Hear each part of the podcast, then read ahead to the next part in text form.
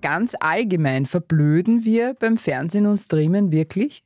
Also mir haben meine Eltern früher ja immer gesagt, dass ich eckige Augen vom Fernsehen bekomme. Die gute Nachricht jetzt einmal am Anfang, das stimmt ganz sicher nicht. Aber insgesamt scheint es tatsächlich nicht gerade förderlich für unser Gehirn zu sein, wenn wir ganz viel fernsehen. Das liegt zum Teil am offensichtlichen, wer viel fernseht, macht andere Sachen nicht, die auch sinnvoll wären, also zum Beispiel Bewegung. Ich breche ja bei Besser Leben immer eine Lanze für die Bewegung, die natürlich nicht nur gut für den Körper, sondern auch fürs Gehirn wäre. Also es scheint aber auch tatsächlich so zu sein, dass viel Fernsehen sich auf unser Gehirn, und zwar speziell auf die sogenannte graue Masse, auswirkt und sogar auf den IQ. Eine Studie hat die Effekte zum Beispiel bei älteren Menschen gezeigt, die mehr als dreieinhalb Stunden am Tag fernsehen. Und da hat man gesehen, dass das zu einem stärkeren Abbau des verbalen Gedächtnisses führt als bei den Kontrollgruppen. Oh Gott. Und noch ich verfalle. Ja, schlechte Nachrichten für uns. Für das hast du ja gar keine Zeit.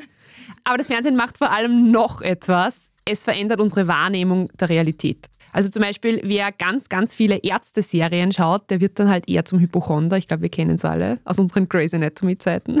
Ich hätte gedacht, wer viele Arztserien schaut, wird ganz sicher Arzt. Und Hypochonder. Das eine schließt ja das andere nicht aus.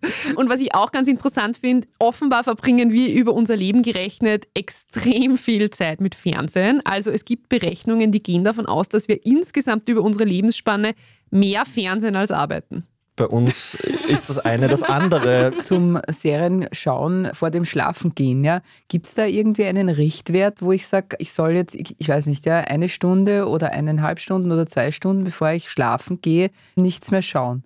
Dazu hatten wir schon öfters im Besser Leben, das Thema hatten wir schon öfters. Also grundsätzlich ist es so, dass jetzt so Nachrichtenkonsum direkt vorm Schlafengehen sich natürlich nicht so gut auswirken mhm. könnte auf die Schlafqualität, weil die Nachrichten meistens keine so guten sind. Auch Bildschirme vor dem Schlafengehen sind jetzt nicht so zu empfehlen, einfach wegen diesem Blaulicht, was uns grundsätzlich eher weckt als schläfrig macht. Also da zählt der Fernseher genauso wie das Handy.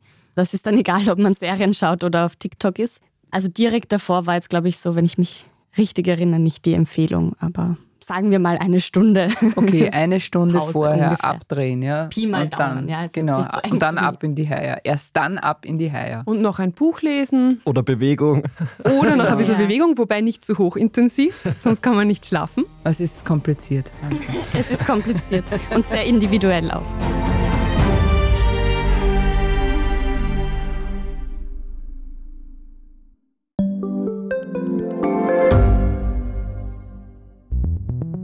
Wie können wir die Erderhitzung stoppen? Wie verändert künstliche Intelligenz unser Leben? Und wann wird nachhaltiges Reisen endlich einfacher?